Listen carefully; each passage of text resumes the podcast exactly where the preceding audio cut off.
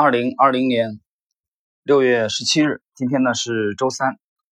读书笔记呢，今天呢是第二十九集。这个二十九集的内容呢非常的简短啊，大约只有二十八集内容的一半左右吧。我们来看今天内容。或许你还记得，政府推动了不少的政策来防止民生必需品啊被人囤积，并从中谋取暴利。而这些政策的成效怎样，你也知道。哎，那些空头的咖啡商们来到了战时工业局的价格管制委员会，然后他们以爱国为诉求，呼吁该委员会站出来保护美国人民早餐喝咖啡的权利。他们一口咬定，一个名叫拉里·利文斯顿的专业投机客已经开始或者正准备要开始操纵咖啡豆的价格。如果不能制止他的投机阴谋，他将趁机大发战争财。到时，美国人民将被迫支付昂贵的价格来购买每天早餐不可缺少的咖啡。他们这些自认为是爱国者的人卖给我大量的咖啡豆，却找不到船来装运，结果使一亿的美国人民必须付出更高的价格才能买到咖啡。如今，他们却说那些多付的钱是付给了没良心的投机客，而他们只是咖啡从业者，不是炒作咖啡豆的赌徒，因此他们乐意协助政府。打压任何实际或者可能的囤积居奇行为。正因如此，于是有一大堆人开始抱怨我。我的意思并不是说价格管制委员会没有尽心尽力的阻止谋取暴利或浪费的行为，但我必须指出，这个委员会不可能深入了解咖啡市场的特殊问题。他们对咖啡豆设置了一个最高价的上限，还设了一个特最后期限。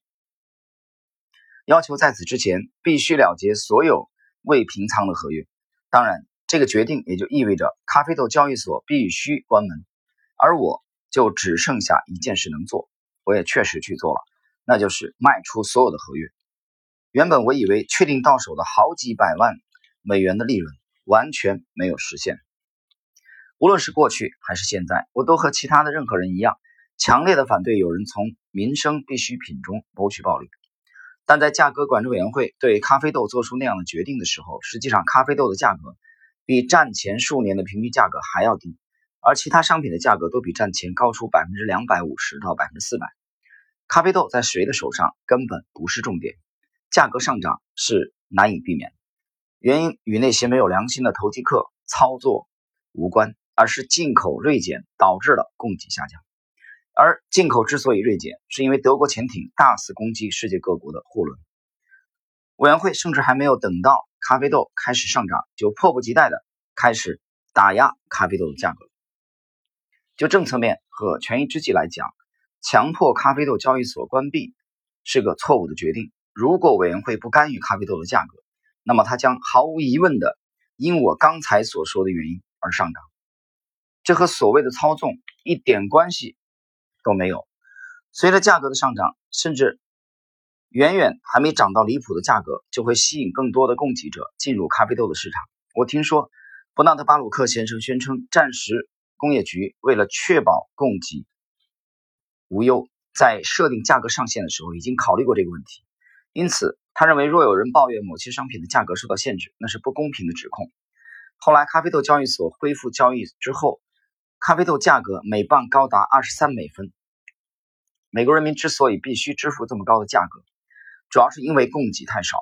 而供给之所以太少，是因为价格在那些假的好心空头咖啡商们建议之下定的非常低，以至于不够支付高昂的海运的费用，来确保咖啡豆可以继续进口。当时我一直认为，这次咖啡的交易是我操作商品记录中最具。正当性的一次，我把它看作是投资而不是投机。就这笔交易的赌博性质而言，我持有的仓位时间超过一年。若真要说有任何人放手一搏，那也应该是那些所谓的爱国咖啡烘焙业者。他们从巴西买进咖啡，然后在纽约卖给我。价格管制委员会竟然把唯一没有上涨的商品价格给控制住了。在还没有人们谋取暴利之前，他们就设法保护民众，结果还是保护不了他们不受到随后无可避免上涨价格的影响。不仅如此，尽管生咖啡豆价格一直徘徊在每磅九美分附近，但烘焙咖啡的价格却和其他商品一样，不停的上涨，最后获利的只有咖啡烘焙商。如果生咖啡豆价格每磅上涨两到三美分，那我就能赚进几百万美元，而且民众就不会像后来价格上涨时那样，必须付出高昂的价格来消费。在投机操作中，事后诸葛亮的行为只是突然浪费时间，于事无补。但这次的操作具有一定教育的意义。他和我做过的任何赚钱的交易一样漂亮，而且涨势也是那么的明确又合乎逻辑。我估算至少可以赚到几百万美元，但最后我就是没赚到。除此之外，交易所在没有预警的情况下改变了交易规则，我曾两次因此而蒙受损失。我的持仓在那两次的交易中，虽然在操作技巧方面无懈可击，但就交易本身而言，并不如这次咖啡豆操作那样的肯定。在投机操作中，任何事情都无法百分之百肯定。我的经验是，正如刚才你说的，最终只能在自己一长串的风险清单中再增加一项无法预测的风险。经历过咖啡豆交易事件之后，我在其他商品和做空股票都做得十分成功。结果开始招来荒谬的留言攻击。只要市场价格出现大幅下跌，那些华尔街的专家和新闻记者就把矛头指向我，指责或影射我打压市场。他们经常把我做出的卖出动作说成是不爱国，不管我有没有真的卖出，他们会夸大我的操作规模和所造成的影响，为的是满足投资大众永无止境的好奇需求，也就是为每一次的价格波动寻找涨跌的理由。但是我重复多次一再强调的，任何操纵的手段都不能打压股价，并把价格一直压制在低价位。这不是什么高深的道理。任何人只要稍微动一点脑筋，就能想明白。假设一位做手打压了一只股票，也就是把价格打压到真实的价值之下，此时必然会发生什么事情呢？哦，做手马上会遇到最精明的内部人士买进。只要价格持续显得非常低廉，那些知道这只股票真实价值的人就会一直不停的买进。如果内部人士不买，原因可能就是整体形势不利于他们自由调度本身的资金，而这种情形当然不利于多头行情的展开。当人们谈论空头打压的时候，总认为它是不正当的，甚至认为它是犯罪行为。但如果将一只股票打压卖到远低于其真实价值的时候，其实是非常危险的做法。交易者最好谨记在心：遭到打压的股票如果没有反弹，就表示内部人士买盘的支撑力度不强，而当股票被袭击打压，也就是被不正当的放空后，通常会引来内部人士买进。一旦这种事情发生后，价格就不会长期停留在底部。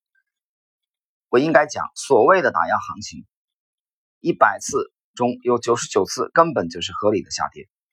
无论职业做手操作的规模有多大，充其量也只能加速股价的下跌。